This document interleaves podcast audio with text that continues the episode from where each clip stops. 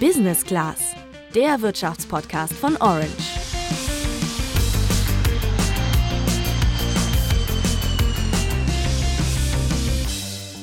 Eine gute Idee haben, sein eigenes Unternehmen gründen und mit dem Börsengang auf einen Schlag reich werden. Diesen Traum haben sich die Gründer von Auto 1 dieses Jahr erfüllt. Ihr Unternehmen wurde gleich mit 11,7 Milliarden Euro bewertet. Was der Online-Gebrauchtwagenhändler da hingelegt hat, ist aber eher selten. Auto 1 war dieses Jahr das erste Unternehmen, das an der Frankfurter Börse den Börsenstart gewagt hat. Aber es kommen gerade noch einige nach, auch international. Oatly, About You oder Daimler Trucks sind spannende Unternehmen, die in letzter Zeit an die Börse gegangen sind oder es noch planen. Als Anleger ergeben sich damit auch für dich neue Möglichkeiten. Trotzdem solltest du damit Vorsicht rangehen. Nur weil etwas irgendwie sehr spannend klingt, heißt es nicht, dass es dann deswegen auch erfolgreich wird. Ja. Deswegen, da sollte man auch schon sich immer gut informieren. Wie ihr euch informieren könnt und was ihr bei neuen Aktien beachten müsst, das klären wir in dieser Podcast-Folge. Ich bin Tabea. Und ich bin Luca. Hast du eigentlich die aktuellen Börsengänge im Blick, Luca? Bei ein paar Unternehmen bekomme ich es schon mit, wenn sie an die Börse gehen. Zum Beispiel About You fand ich spannend. Da gehen wir auch gleich noch drauf ein. Also ich habe mir zur Vorbereitung einige Börsengänge der letzten Jahre angeschaut und mir direkt mal vorgenommen, dass ich das ab jetzt im Blick behalten werde. Bevor wir uns nachher anschauen, ob es sich lohnt, in neue Aktien zu investieren, klären wir aber erstmal, was da bei einem Börsengang eigentlich passiert. Genau, erstmal muss ein Unternehmen ein paar Kriterien erfüllen, damit es überhaupt an die Börse gehen darf. Der Umsatz ist zum Beispiel wichtig und juristische Kriterien werden geprüft. Und ist das Unternehmen dann börsenreif, dann macht es den Börsengang auch nicht alleine, sondern es holt sich oft Hilfe von einer oder mehreren Banken. Die begleiten und unterstützen das Unternehmen beim Börsengang und werden auch Konsortialbanken genannt. Sie führen eine gründliche Bewertung des Unternehmens durch und abschließend wird dann der Startkurs der Aktie bekannt gegeben. Dann kann es quasi losgehen. So ein Börsengang ist aber sehr aufwendig und teuer für das Unternehmen. Warum ist denn dieser Schritt dann überhaupt wichtig? Naja, das Unternehmen kommt so auch schnell an frisches Geld. Damit können dann neue Projekte finanziert werden oder auch Fabriken und Büros gebaut werden. Natürlich ist es aber auch ein großer Meilenstein, denn dann sind die Aufbauarbeiten als Start-up erstmal abgeschlossen. Und die Wahrnehmung auf dem Markt ist auch eine ganz andere. Man spielt dann bei den Großen mit und das hilft natürlich auch, um zum Beispiel Zulieferer oder Kunden zu gewinnen. Aber immer weniger Unternehmen wagen diesen Schritt. 1999 waren es zum Beispiel noch 175 Börsengänge in Deutschland. Seitdem waren es nie wieder so viele und im vergangenen Jahr gerade mal acht. Wie es in diesem Jahr aussieht, wissen wir natürlich noch nicht, aber wir haben ja am Anfang schon gehört, dass da einiges geplant ist. About You ist zum Beispiel ein deutsches Unternehmen, das den Börsengang noch in diesem Monat geplant hat. Unser Kollege Christoph Kapalczynski vom Handelsblatt hat viel zu dem Unternehmen recherchiert und weiß, was Anleger erwarten können. Ja, About You verspricht, äh, dass mit dem Geld aus dem Börsengang es in weitere Länder geht, dass sie damit quasi äh, in vielen europäischen Ländern antreten können und dass sie sehr stark wachsen werden und damit äh, dem Vorbild Zalando hinterhergehen und in vielen Märkten eine stärkere Position bekommen.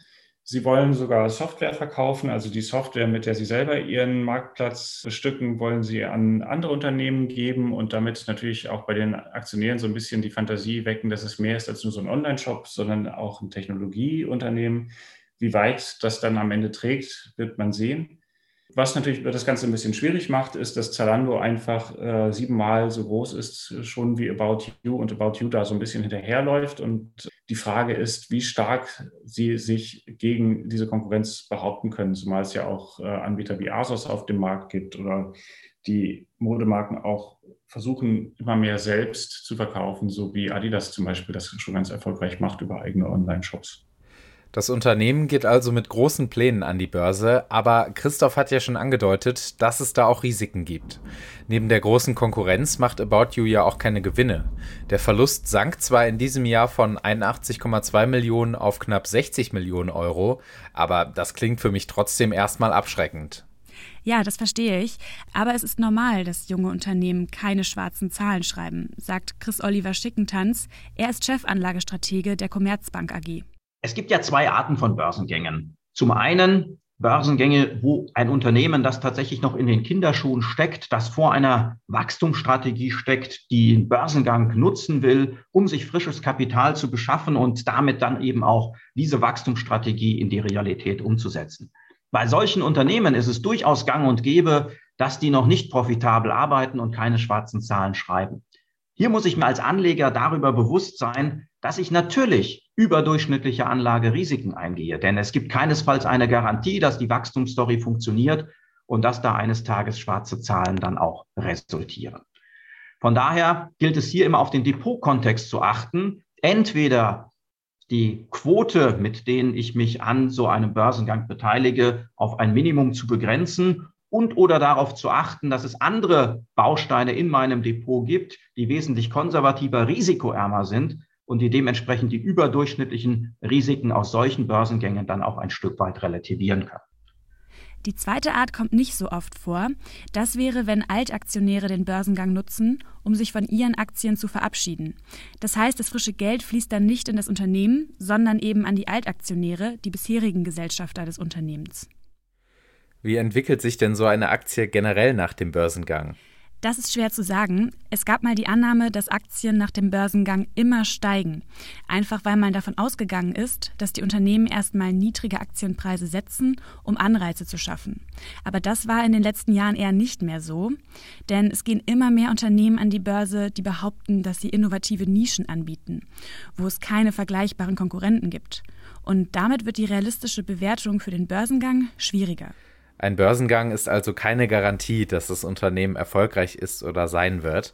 Für die Anleger sorgt er aber für Transparenz, weil die Unternehmen dann unter anderem einen Jahresbericht veröffentlichen und regelmäßig Berichte schreiben müssen. Ja, und da spielen Hypes an der Börse natürlich auch eine wichtige Rolle. Coinbase zum Beispiel betreibt eine Handelsplattform für Kryptowährungen und ist dieses Jahr in den USA genau an die Börse gegangen, als Kryptowährungen eh schon sehr gehypt wurden und hat auch einen sehr hohen Börsenwert erzielt. Aber Stand jetzt ist die Aktie auch schon wieder deutlich gefallen. Wir wollen uns ja auch anschauen, worauf ihr achten müsst, wenn ihr beim Börsengang investieren wollt. Dafür müssen wir aber vorher noch einen Begriff klären, sogenannte IPOs. Was ist denn das, Luca? IPO steht für Initial Public Offering, also einfach das erste öffentliche Angebot. An der Börse hat sich diese Abkürzung durchgesetzt. Du kannst IPO aber auch einfach mit Börsengang übersetzen. Einer, der sich sehr gut damit auskennt, ist Kolja Barkhorn. Er gibt über seinen Kanal Aktien mit Kopf Tipps auf Instagram und YouTube, wie du Geld an der Börse anlegen kannst und hat auch immer die Börsengänge im Blick. Wie er das mit IPOs macht, erklärt er uns so. Also ich gucke mir ganz klar an, was gibt es so für IPOs in der kommenden Zeit und schaue mir auch viele von den Unternehmen so ein bisschen rudimentär an. Und da gibt es ja bei den unterschiedlichen Brokern auch immer so die Informationen darüber, welche Aktien gehen jetzt direkt an die Börse oder sicherlich gibt es auch bei Handelsblatt dafür eine Rubrik. Und da kann man dann sich schon mal so informieren, ah, okay, was ist denn das für eine Aktie oder für ein Unternehmen? Und für mich ist halt immer wichtig, ist es eine Firma, die wirklich ein Geschäftsmodell hat, äh, was schon gewissermaßen bewiesen hat, dass es funktioniert. Und das ist halt eben einer der wichtigsten Punkte. Und dass man halt, je, je weniger man so auf Hoffnung setzen muss, dass in Zukunft ganz viel noch irgendwie richtig läuft, desto schwieriger wird das. Ja, und deswegen, ich achte halt schon drauf bei IPOs. Ähm, also ich habe sehr, sehr, sehr selten mal irgendwie den Fall gemacht, dass ich direkt bei einem IPO irgendwie Aktien gekauft habe. Aber ähm, ich achte halt schon irgendwie darauf, dass der, der Schritt zur Profitabilität nicht mehr sehr weit ist. Ja, das sind halt alles so Sachen, wo man sich so ein bisschen Arbeit machen sollte und vorher lesen sollte, was ist die Strategie und kann ich mich damit identifizieren? Sonst würde ich das Leber meiden. Kolja findet es extrem wichtig, dass du dich vor dem Kauf mit der Geschichte des Unternehmens und der Philosophie auseinandersetzt, um das Unternehmen und die Vision besser zu verstehen.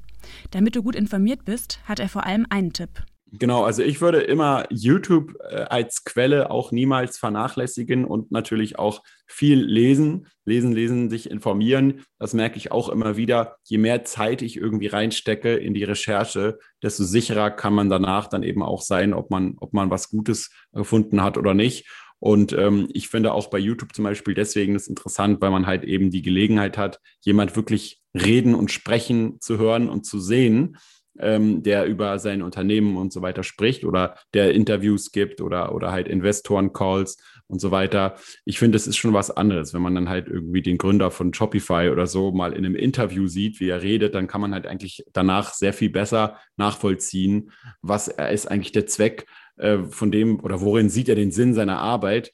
Und sonst äh, ist man halt immer irgendwie so ein bisschen so einfach nur nebenher geschwommen und weiß gar nicht so wirklich, was man da eigentlich gekauft hat, ja. Und durch diese neuen ganzen Medien oder auch Podcasts beispielsweise, man eigentlich sehr viel äh, auch direkte Informationen bekommen kann, die man einfach früher gar nicht hatte, diese Option. Und die kann man auch durchaus nutzen. Generell steht er IPOs aber kritisch gegenüber, denn das Risiko ist halt einfach hoch. Er hat aber auch schon in IPOs investiert, während sie noch Verluste gemacht haben. Es gibt auch eben solche Fälle wie beispielsweise Play Magnus, äh, das Unternehmen, die sind ja auch, ich glaube, letztes Jahr an die Börse gegangen. Da zeichnet sich auch noch keine Profitabilität ab, sondern wahrscheinlich erst so irgendwann nächste, Ende nächsten Jahres, wo es dann eben doch mal aber so ein Bereich ist, wo ich mich ziemlich viel informiere, auch vorab und wo ich auch drinstecke in dieser, in diesem Thema äh, und dann eigentlich über YouTube und andere Google Trends und so eigentlich ganz gut ablesen kann, dass es eine Sache ist, die schon länger eigentlich Bestand hat und wächst. Ja, und dann kann es eben sein, dass ich eben auch in seltenen Fällen mal bei einem Unternehmen investiere, was noch keine Gewinne macht. Ähm, aber auch wohlwissend immer mit dieser, mit diesem Hintergrund, dass solche Unternehmen gerade dann, wenn zum Beispiel mal die Wachstumszahlen nicht erreicht werden, äh, es wirklich sehr, sehr, sehr schnell auch mal bergab gehen kann an der Börse. Da muss man halt also mit durch, wenn man ähm, da investiert. Also sich informieren, einlesen, das ist für Kolja essentiell. Und man sollte sich vorher immer genau überlegen, was mache ich denn, wenn die Aktie zum Beispiel um 25 Prozent fällt. Am besten gehst du schon vorher möglichst viele Szenarien durch, um auf alles vorbereitet zu sein. Was muss ich denn alles beachten, wenn ich in IPOs investieren möchte? Das fasst Chris Oliver Schickentanz so zusammen.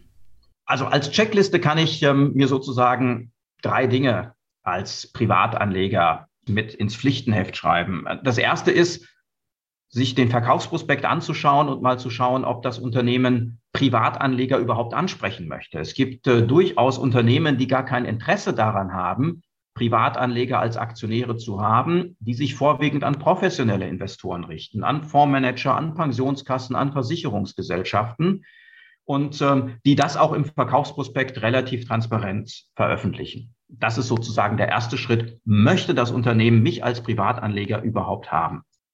Der zweite Schritt ist dann, habe ich eine Bankverbindung bei den Konsortialbanken, denn die werden im Zweifel ihren Kunden einen bevorzugten Zugriff auf die Neuemission, auf den Börsengang bescheren. Ja, der dritte Punkt auf der Checkliste ist dann die Frage, ist äh, die Zeichnungsspanne, die Bookbuilding-Spanne, die das Unternehmen anbietet, ist die attraktiv? Lässt die tatsächlich dann auch für die weitere äh, Börsenphase noch genügend Luft nach oben?